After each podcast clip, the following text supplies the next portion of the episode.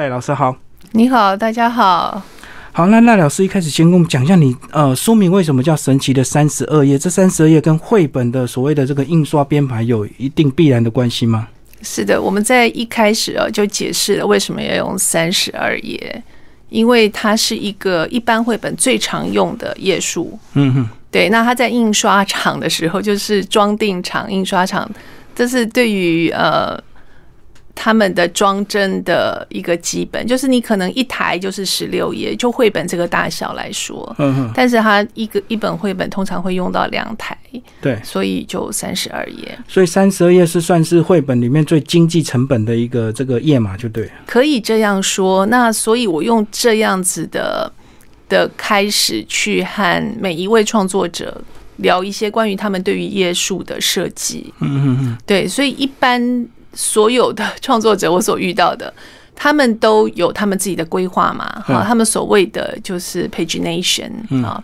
那他在这个翻页的过程的设计里头，他可能会先设定三十二，或者是他要四十才够。对对，所以他或者有的人会说四十八。可是有时候创作者他会很自由，一般都是要编辑去掌握那个页数，对不对？创作者有时候如果他这个呃发想起来，有时候那个页数。是不是有时候会很难控制？我一直讲说，那个做绘本其实是感性的发想，理性的完成。嗯嗯，对他，其实，在完成的过程里头，不应该这么任性嘛？我们只能说，就对，对，不是，就是这种是一种互相体谅吧？对，并不是说，那你现在好，你现在做了一个三十四页，编辑说，那你要收两页，你要收哪两页？问题是你收了这两页，嗯。就怕有些不连贯或者是怎么样？对对对，你可能其实基本上是要重来。嗯，所以如果创作者一开始不知道这个潜规则的话，他会觉得说你在为难我啊。嗯嗯，对对对，那个那个感觉其实就就不是对啊，不是为难他，而是是有一个有一个规矩，就好像我们走斑马线或是走对走人人行穿越道，你也知道说这个地方是比较对大家比较友。友好的、友善的，哈，友善的行事方式。嗯，就跟我们现在防疫期间一样啊，这个进医院要戴口罩。那如果说你没有这种体验，你就觉得说。医院的防护人员在为难你，这样子有很多事情啊，有很多事情是这样，对，就是说，嗯嗯，对，甚至是更，其实是我们自己在为难人家，却不自知。是，对。可是老师，你在创作这本之前，你为什么没有先想到说，那不然我台湾的这个国内的一些绘本创作者先走一遍，而是直接就跳到国际上，然后你这个欧美，哇，这个包括日本到处跑，哎，这样子就花了很多精神跟交通，哎。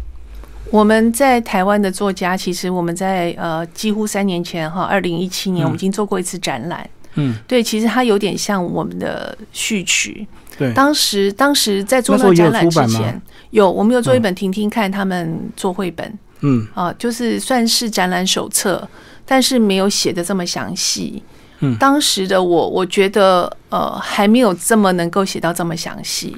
是功力有差吗？就是你是三年大量阅读绘本，你自己觉得会有？一定有进步吧，一定有进步。我不能说呃这是绝对，而是说这是我的观察，是然后提供给大家做参考。嗯，因为每个人做绘本都有他自己的方法，独到的方式，或者是他工作室的一个顺序这样子。对对，那其实嗯我们在。婷婷看他们做绘本的时候，我们就已经展览出台湾十一位绘本作家，然后也介绍他们创作的呃的顺序，或者他们创，其实他们有时候做每一本书的方式也都还不一样。嗯，对对对，所以那个时候已经有一一个就是前序了哈，就是说我们已经介绍过台湾的绘本作家。嗯，那这本其实呃在开始的时候呢，是有一位作家，当时他。他没有和我们一起展览，对，呃，而且他接受过我很多次的访问，但是我一直都没有好好的能够把那篇文章写好，嗯，因为我每次去访问他的时候啊，他就又做太多东西了，我都觉得我一直跟不上他的速度，是他想要表达的东西太多，对不对？他的他的创作能量很丰富啊，哈，就是速度也很快，那嗯。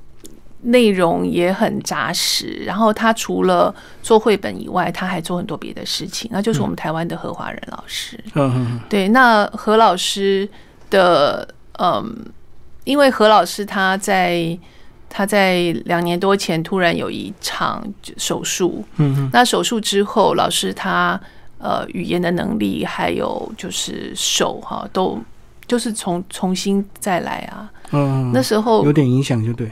哦很大的影响。嗯嗯然后那时候给我一一个很大的时间警示吧，就是我本来想要做的事情，我是不是要更快。对我是不是要把握时间，把、呃把自己想做的事情要更有更有计划，然后更有实行力。哦，因为你看到别人这样，你就会很清楚知道，有些时候时间拖延会造成一些，可能有些东西就来不及防这样子。而且有些事情我们想做会做不到、哎，嗯，对，就像就像如果我这件事情慢慢半年好了，那其实我现在没有办法出去访问大家，现在也不方便旅行。是啊，是啊，是啊。是是是，那可以，所以有时候并不是说不是只有自己自己怠惰。哦，而是是说这个大环境有没有可能？还有天时地利人和就对。对对对，所以嗯能够完成，就一发显的说自己知道说自己很幸运。嗯啊所以你本来对访问这些绘本的创作者，你就自己有自己常常的那种经验值嘛？有有有，刚嗯开始的时候就是因为呃出版社有呃有邀请我访问，就是写一些访谈，嗯但是呃刚开始的时候他们就说，那你用 email 问他们啊，那我就说，嗯。我以前有写过另外一本书嘛，《与图画书创作者有约》。嗯我说我都是当面的啊、那而且加上说我去访问他，然后我写他，然后我还要征求他的同意，对啊，就说我是不是可以放在这本书里头，嗯嗯，对不对？这是这是大家，嗯对对对，大家互相的呃信任跟授权，嗯嗯，嗯。对。所以你怎么样先决定呃，这是这个书上的这十八位这个世界的每一个国家选一位啊，一开始是这么想的，对，嗯每一个国家选一位。后来就发现会有取舍上的困难，有些国家可能有两三位，很难选出。你是以这个最适合能够访问到的，还是说什么它的历史地位怎么样？我想要的是，呃，当然有一些原来就已经认识了，嗯对，那喜欢他的作品，嗯嗯。喜欢他的作品，而且也喜欢他呃对待人的方式。嗯，对对对，对待人的方式，因为因为每一个人，我们就刚刚在讲嘛，就是呃，他除了他为什么能够在他的国家或者在绘本界，嗯，呃，有地位，不只是他的作品，我想人，好，就是说他可能比较会呃照顾后后进啊、嗯。后辈哈，或者是呃提携人家，或者是比较比较尊重编辑，嗯。或者是。或者是说，就是刚好一个相处某个是。某个角度，你会觉得说，哇，原来他们做绘本想这么多事情。所以你的意思是不能够单纯当一个孤独的创作者，就对。因为有时候绘本他他就是艺术家嘛，他就是画家，有时候他们会，很享受自己创作的过程，他不需要人家打扰，他也不要有社交生活。呃，通常哦，通常不是社交生活，我觉得他们关注社会发展，嗯，他不见得很喜欢跟人相处，对，可是他会观察力很细微，嗯，他会很关心我们的世界，他会很关心人类，他会很关心所谓的，嗯，因为这些这些朋友们，他们都是在在民主社会里头，嗯。所以他们有很都会有一些肩负社会责任，嗯嗯，对，我觉得他们把这个社会责任放的，呃，也许我我选的人啊，嗯，对对对，他们都有一些认为他们的他们对社会的责任，譬如说他们对孩子的责任，嗯对对对，所以这些社会关怀就会变成绘本创作的主题，就对了。呃，会变成他的不是主题耶，你会觉得他他还要把它呃埋的很很含蓄，哦，不能太直接。对对对，不是，就都不没有教条的。譬如说这里头的，对，其实我写完之后发现，呃，我自己有特殊的偏好，对，因为我在我选的时候呢，我当然就呃，就像你刚刚问我的，我怎么选的？但是选完之后才发现，哦，原来原来我有一些盲点，就也不是盲点，就是我真的很偏好这一类的创作。就很自然，你的个人主观就会显现在这些人身上。对对对，就很嗯像。呃，其实我每一本书，你也可以这样认为，它就有一点像选物店的概念。对对，就是说我选这些人，这是经过我的选择。那我选这些人，那这些人他有一些很类似的人格特质。譬如说，我们刚刚在说创作的时候，的确是孤独到爆的过程。即使是我自己在写，我自己在写书之后写完哦，都会觉得说啊啊，我还有朋友嘛。嗯 对，但是太常跟朋友在一起，绝对写不出来。对，一定要。一定要花一些时间，要跟自己相处，才可以把这些访问，即使是访问别人啊，嗯才可以把这些访问写出来。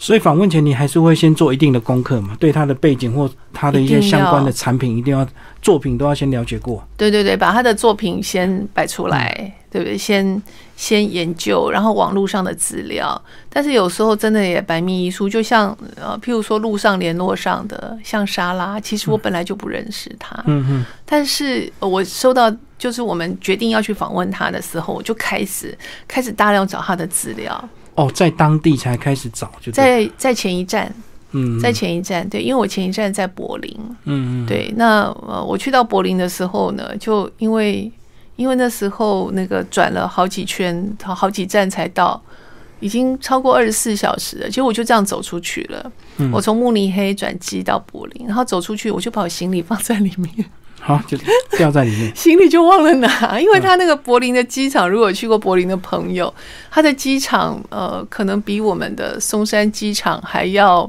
还要像火车站。嗯嗯，对对对，它就是一个很浅的门就已经出去，然后出去就不能再回头了。我明明知道我的行李就在那里，嗯，然后不得回头，所以就要去那个行李的那个 lost and found 啊，就是那个寻货中心，嗯，去等哦，等没有人认领之后，再移到。那边去，对对对。对对，那其实我在那边等了五个钟头，我就很不甘心，我就想说，明明就在那里，应该马上就送来了。然后有一些人同样情形的人很多，嗯，然后那些人有的人就说，我就问问去问问说，那你等了多久？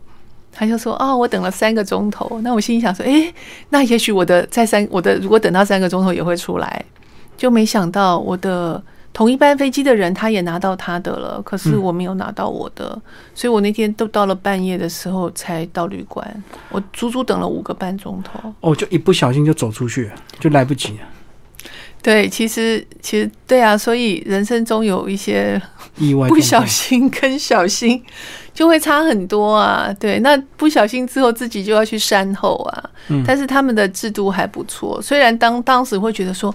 啊，原来这是德国吗？这是我们印象中的德国吗？应该不是很有效率吗？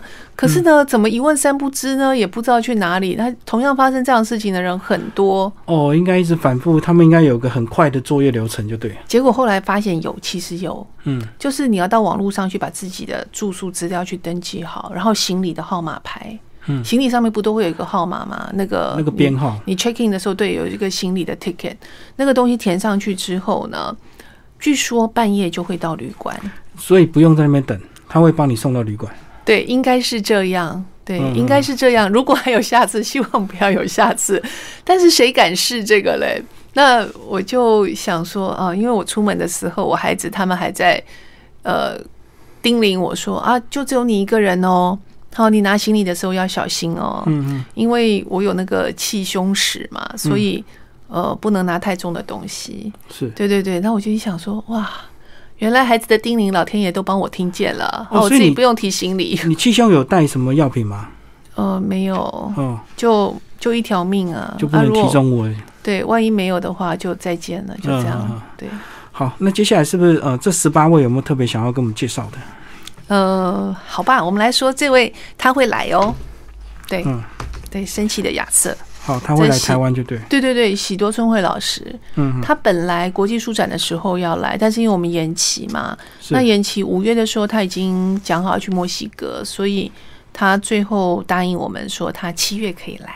哦，而且他日本就比较方便一点了哈。他住在神户，对对对，嗯他但是他年轻的时候一直都在英国发展，嗯所以嗯，他原来的书名哈，那个就是他的名字都叫做不是用这种汉字，都是是用英文拼音，就是 Satoshi Kitamura。哦对，嗯，好，所以你特别带他的这个作品来跟我们介绍，就说他的画风有没有？你说早期他在英国有没有一些比较欧洲风啊？呃，还是有吧，他的用色，但是他他之所以哈很被注意，是因为他等于是呃读漫画长大的少年。嗯嗯，对，那他大概十九岁就去广告公司上班，嗯，那就像年轻人嘛，他们就会出去说去游学嘛，嗯，对。他，就说，哎、那我去呃英国旅行哈，嗯。那去个两三个月学学英文啊，应该也很流行啊，所以你的意思是他的创作风格那个人物就有点像漫画嘛？是，嗯嗯，对他比较比较呃跟其他的绘本家，所以他去到英国之后就参加一个展览，然后他在那个展览里头很被人家赏识，他觉得说，哇，这个画风跟跟英国的人不太一样。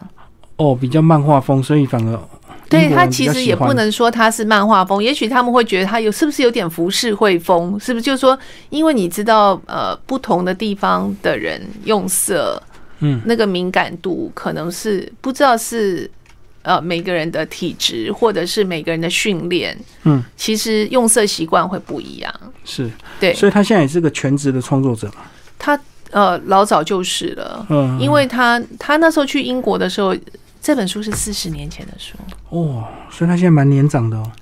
还很年轻啊，嗯。他才二十几岁的时候，二十三岁就出了书，所以他现在应该才六十出六十几头。，嗯，对对对，嗯，所以这个亚瑟他有一系列的作品吗？没有，嗯，亚瑟是他第一本书，是，然后当时他就说，呃，出版社呢有跟他签约要出书，但是当时只能用书信往返嘛，嗯，那打电话也很贵，对，所以后来他就决定直接搬到伦敦去。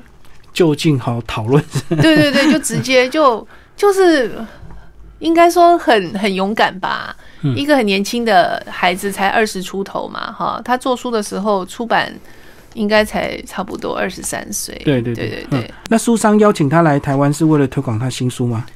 不是书商邀请他来啦，嗯嗯是呃，我访问他之后，他说他从来没有来过台湾。啊，真的这么近居然没来过？嗯，对，其实对，其实台湾还有很多可以推广那个旅游的潜力啊。对，因为之前我去访问居行克己先生，他也说他没有来过台湾。嗯，对，那我们都觉得他们已经都去到欧洲了，去任何很多很多的。很多的开发中国家，他们也去了，嗯他怎么会这么近的地方没有来过？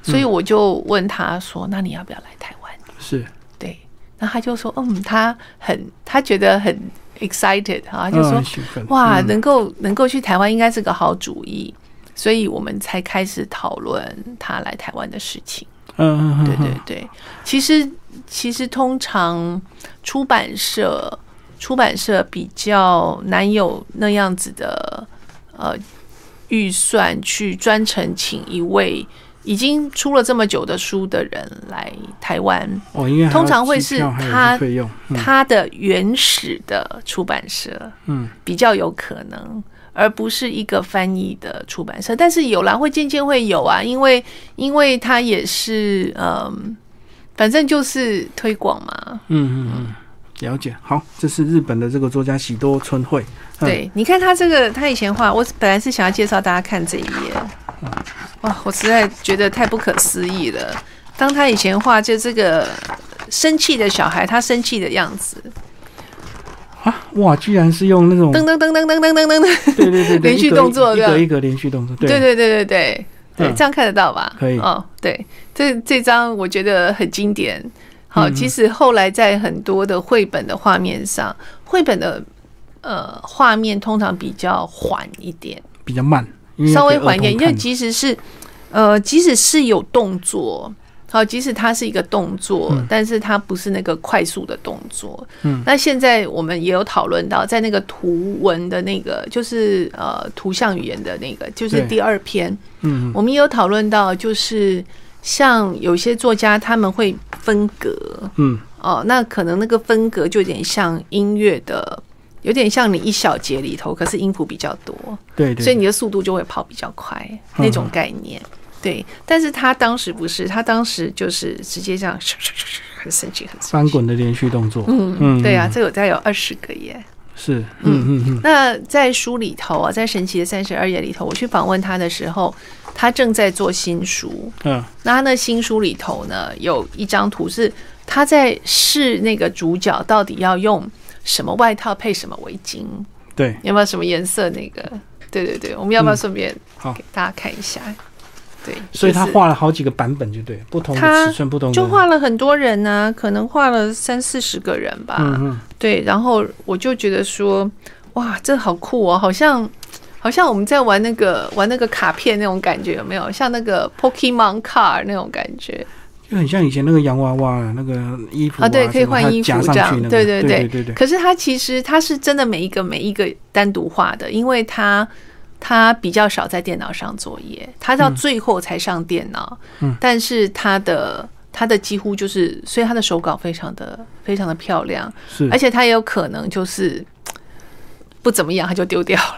哦你知道，因为他速度很快，他画图的速度很快，所以他如果不满意，他就可能就丢掉了。嗯对，所以你这十八位都是手工创作的吗？我知道现在有蛮越来越多人开始用电脑创作，有很多不同的呃，大部分都是手工创作，但是但是呃，可能有一半的人他们还是继续进电脑里头再继续做。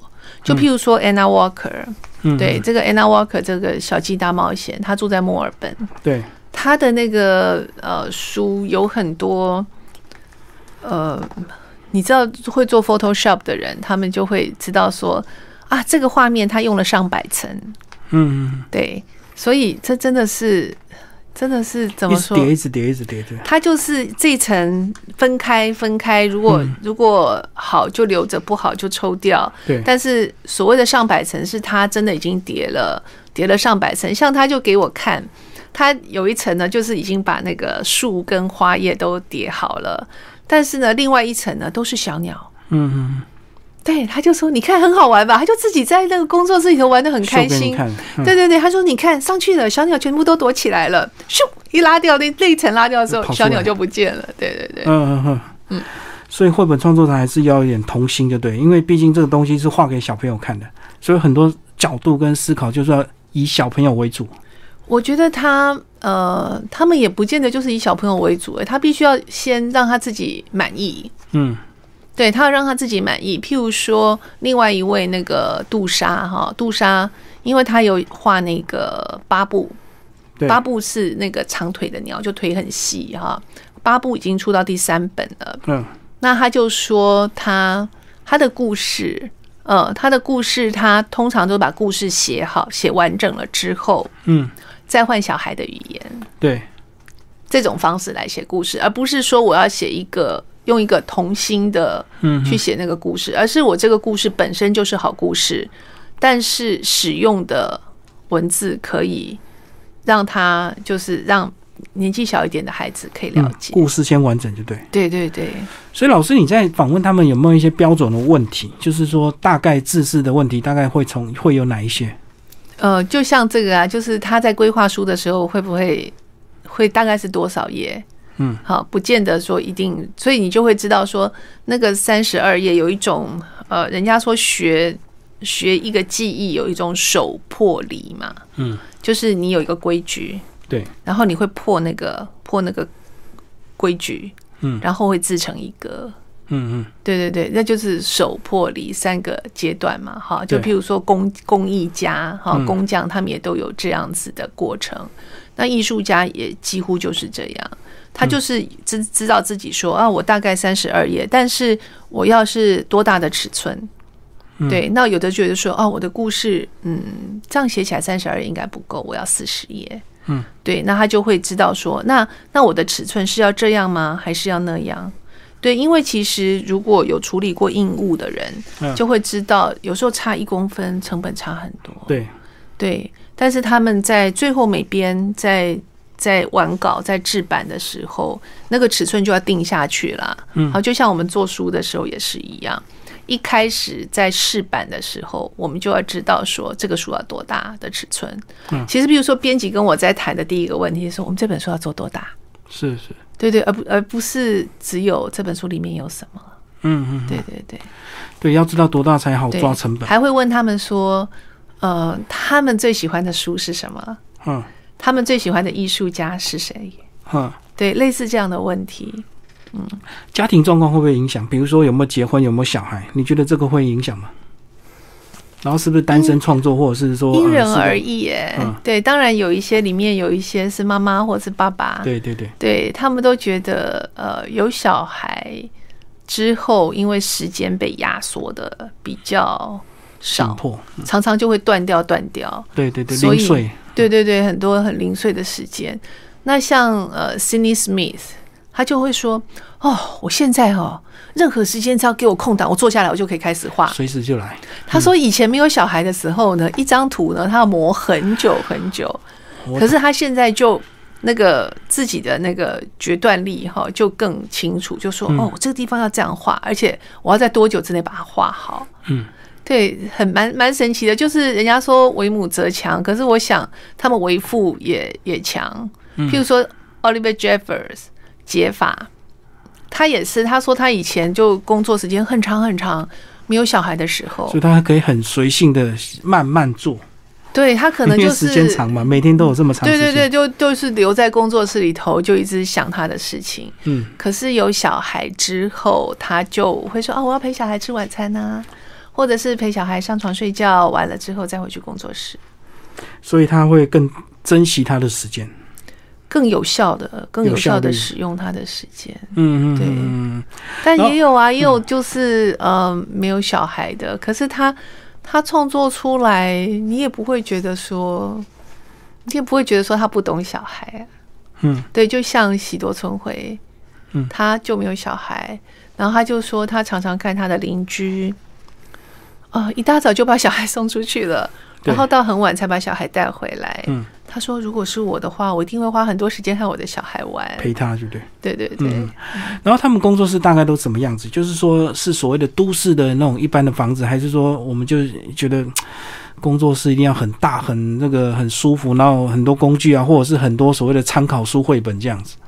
呃，差不多，呃，你的你的录音室这样就对，嗯，有的人可能还没这么大，就是一哦张桌子。是是。那有些人他当然是整个工作室是他的，就可能像像解法的比较大，大概有这个的四倍、嗯五倍大哈。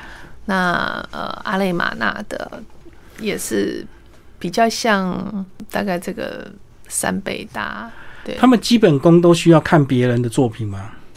就是他们工作室会有大量的绘本吗？像老师你的工作就看很多绘本，所以他们比较不会这样子。不会，但是他们都会有他们很喜欢的绘本。哦，对对对，他们也是，但是有有的人很有意思是。他是因为带小孩之后才开始看绘本，对，因为陪小孩，对对，陪小孩，对 对对，所以他开始对开始看。绘本。那像那个阿瑟诺，嗯，他也是做平面设计。我刚刚有提到说，我访问完之后在整理的时候才发现，其实大部分呢，我去访问的这些创作者，他们呃，都都是做平面设计开始，嗯嗯，很多很多。对，所以所以基本上哦，他们从从草图到完稿的能力都非常的好。都是能够自己包办流程，就对。对对对对，嗯但是他们还是很重视团队，对，就是团队能够帮他呃到最后的那个，譬如说还是一样，他们的他们的编制里头，出版社还是都有美编哈，就是 art director 艺术总监、这个职位还是很很重要。嗯可是老师这样子访问，有时候这个因为交通时间的关系，你的时间都很有限嘛。那呃，在这么短的时间里面，你怎么样去掌握在这个访问的过程，能够问到更重要、这个了解他他更想表达的一些问题？因为一开始一定是一些标准问题，我们不会我们不会那样子的，因为我们聊过几次，你也知道我不是这么的呃功利的人嘛。对，这所以有一些事情啊，就是回来还可以再问，哦，回来还可以再用 email 问。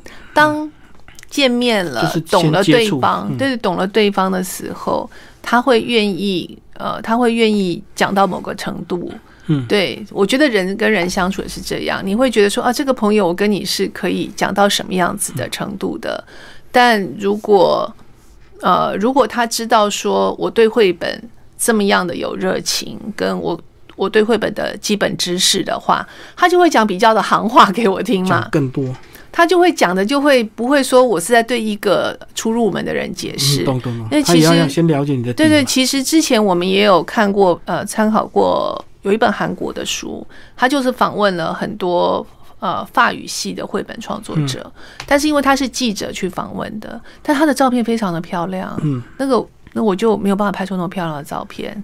他的照片很漂亮，因为他有专属摄影师，那他问题就比较没有那么精准，对不对？因为他因为他不是喜欢绘本的人，他是记者，嗯对，那所以对我来说，这是我等于是跨出去当类似记者的工作。对，对对对，就等于是从我那个绘本的爱好者、绘本评论者的角度再踏出去。对，所以你的角度会比一般的记者来呃发问的话会更精准。我不敢说精准啊，我觉得应该说，呃，与绘本创作者来说比较和善吧。嗯嗯。对，可是应该有几位是到最后会聊开的，对不对？聊开之后就能够彼此都能够抛弃那个原本限定时间的一个限制，就真的像朋友这样子。其实呃，现在每一位都像朋友了。嗯嗯，对对对，那其实我知道他们的时间非常宝贵，嗯而且也是就像我们跟朋友在聊天也是一样，就算就算我今天好再多聊一个钟头，其实可能也太浪费时间了，可能就是回家整理好之后，我可以问的我再问。嗯，哦，对你也可以先消化一下，吸收一下。对对对对对，因为你知道。两个原本不相识的人要聊两个钟头，其实对彼此都是很负担的。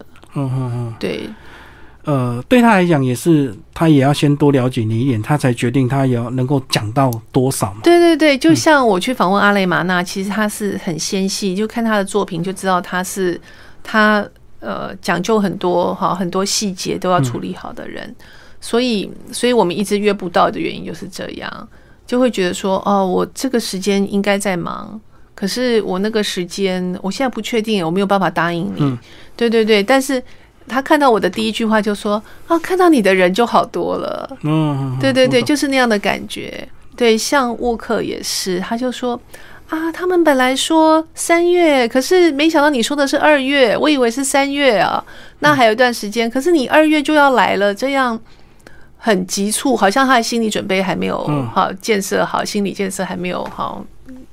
那他就说啊，那看到人就觉得好多了，就安心了，对，因为我觉得这是不是我们当中年人的好处？比较比较让人家不会有戒心，就对。因为对对对，很多新闻记者我就说记者比较他，因为他们的训练吧，哈，他当然要比较精准，嗯所以也可能艺术家们会觉得比较有压力。可是，在一开始，你要不要先大概解释你从台湾来，然后台湾是什么地方这样子？他呃们，那个在 email 里头就就会先问对对对，嗯。或者是说，呃，因为我们之前已经先认识了，嗯。那我只是跳过那个部分。对，譬如说像呃毕夏普先生，因为他曾经来过台湾，嗯，呃，纽西兰的毕夏普先生，是，嗯。对，然后去到那边就觉得说他很像，因为他有毛利人的血统，嗯，对他很像，原住民啊，很像个神那种感觉。哦对对对，因为他他出了一本书，就叫做那个纽西兰嘛。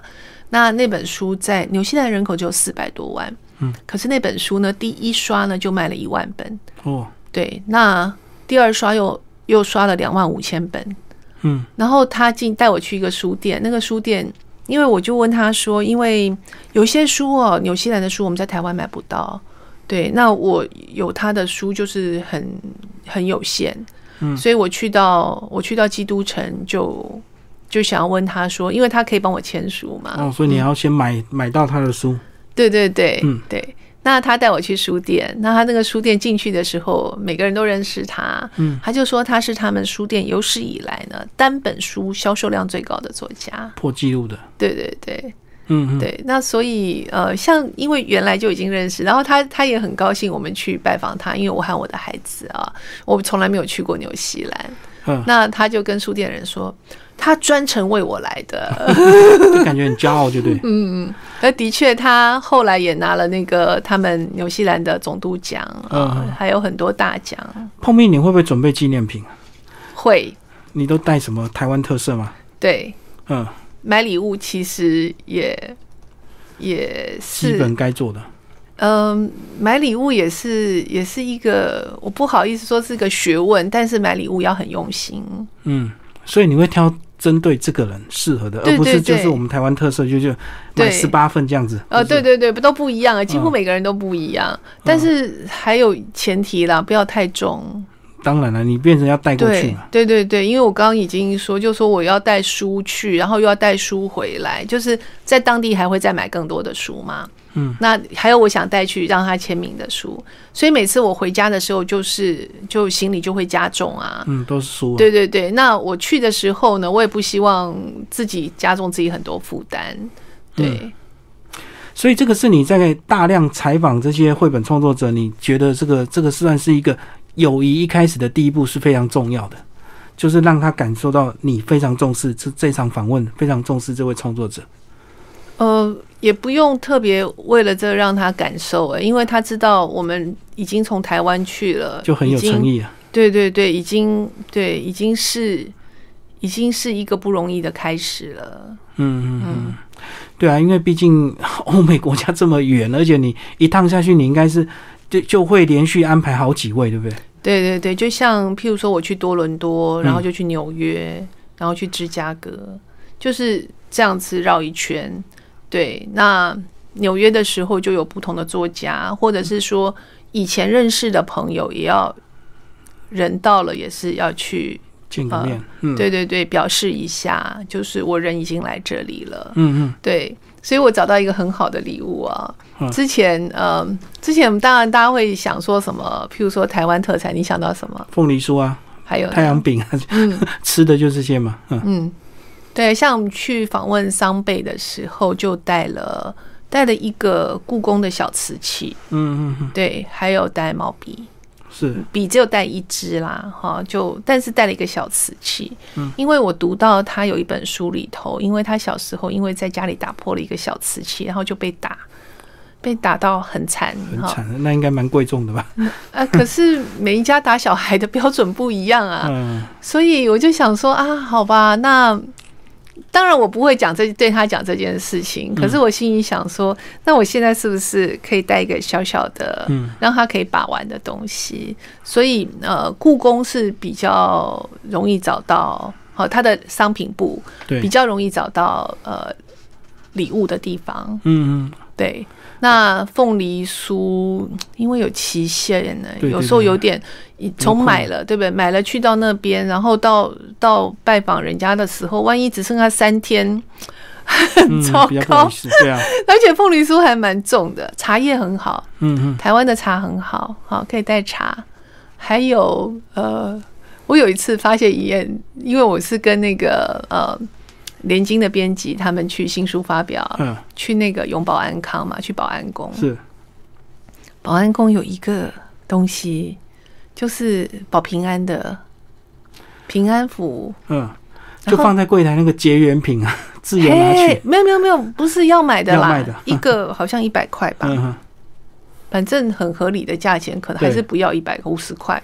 嗯，它上面有英文跟日文。哦哦，已经国际化了，对，它上面有英文，所以嗯像譬如说，我就带着我那次那次去多伦多、去纽约、去芝加哥，我那次就多带了很多张，因为那个真的每一个拿到人都很开心，因为它是个保平安的事是是是情啊。嗯对，然后那时候刚好 Cindy Smith 他要搬家，他要搬家，我总不好送他那个还要增加他搬家的负担的东西。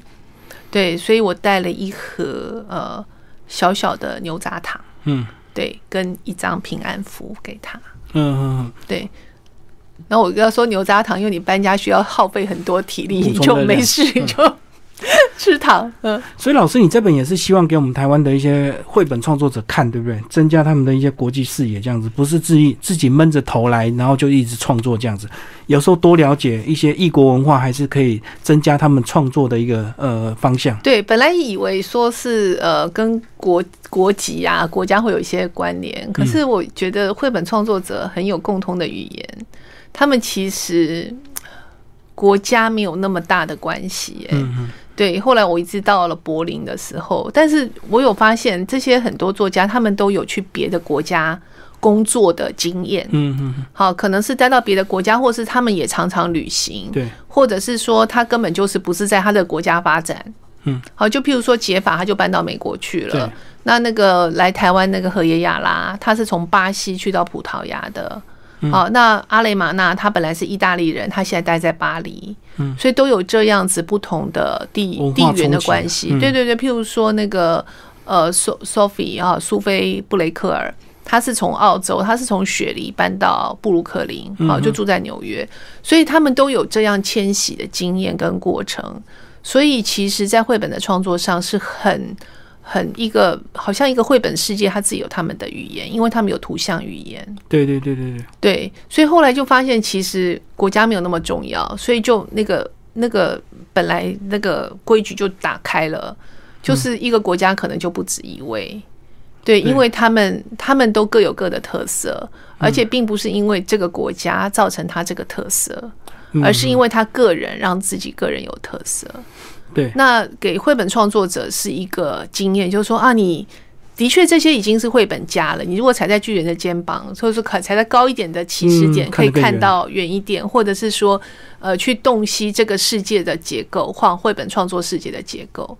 但是后来有一点很迷人吧，好让我 让我自己觉得说我要继续做这件事情，是因为我看到他们的，他们有一些很类似的个性，嗯，对，其实他们的生活都很简朴，对，你知道创作者在家里，他其实呃呃所谓的不必要的应酬都不会去啦，也甚至连必要的应酬也不理人，也不想去，对对对。对他就是他的创作，然后他们可能就是呃自己自己有一个健康的生活，嗯嗯，对，譬如说他们可能几乎都很会做菜，嗯嗯，对对对，他们都很会做菜，然后养自己嘛，哈，那有一个健康，对，有一个健康的，有一个运动啊，譬如说就出去走路啊，哈，出去跑步啊，然后就有一个呃让自己很规律生活的条件，嗯嗯，这个好像很多创作者必须的，对不对？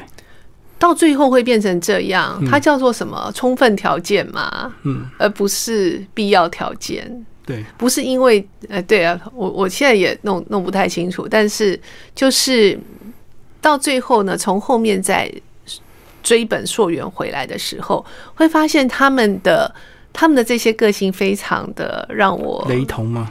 呃，让我很很欣赏啦，嗯，也不是很雷同，是我要学习的地方很多，嗯，所以他们会提供了我这些这些，就是让我如何在精进的的生活方式，或是创作的态度。